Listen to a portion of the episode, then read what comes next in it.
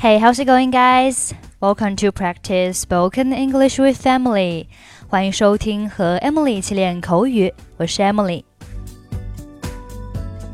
形容某物便宜，可以用 cheap 这个单词，有时候还会用 dirt cheap。dirt, D-I-R-T 表示土。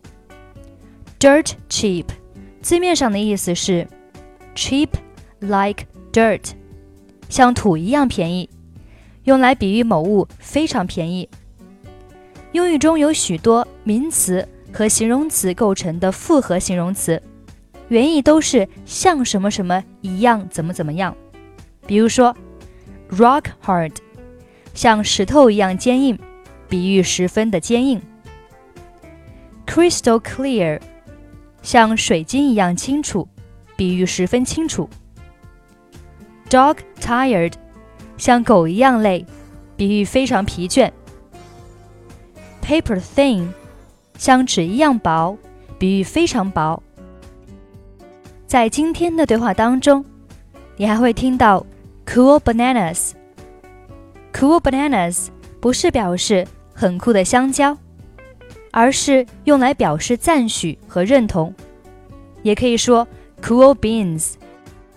美式英语里有一个同样是形容词加上名词形成的感叹语，即 hot dog，可以用来表示赞许和愉悦的心情。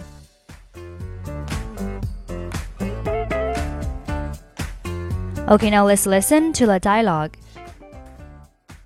Hey Rob, I just got a call from a friend.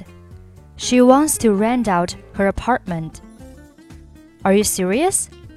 How much is it? It's dirt cheap, only $100 a month, although that doesn't include electricity or any other utilities. Fantastic! When can I take a look? Tonight, if you want. However, there's one drawback. What is it?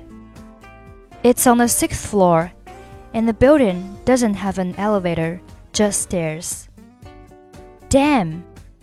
Look on the bright side. You will get heaps of exercise running up and down all those steps.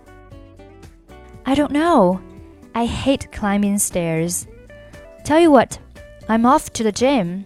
I'll think about it while I'm doing my workout and get back to you tomorrow. Cool bananas. Okay, that's pretty much for today.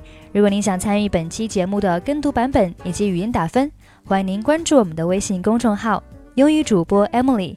在公众号里回复“节目”两个字就可以加入，或者您也可以关注我们的抖音号“英语主播 Emily”，获取更多英语内容。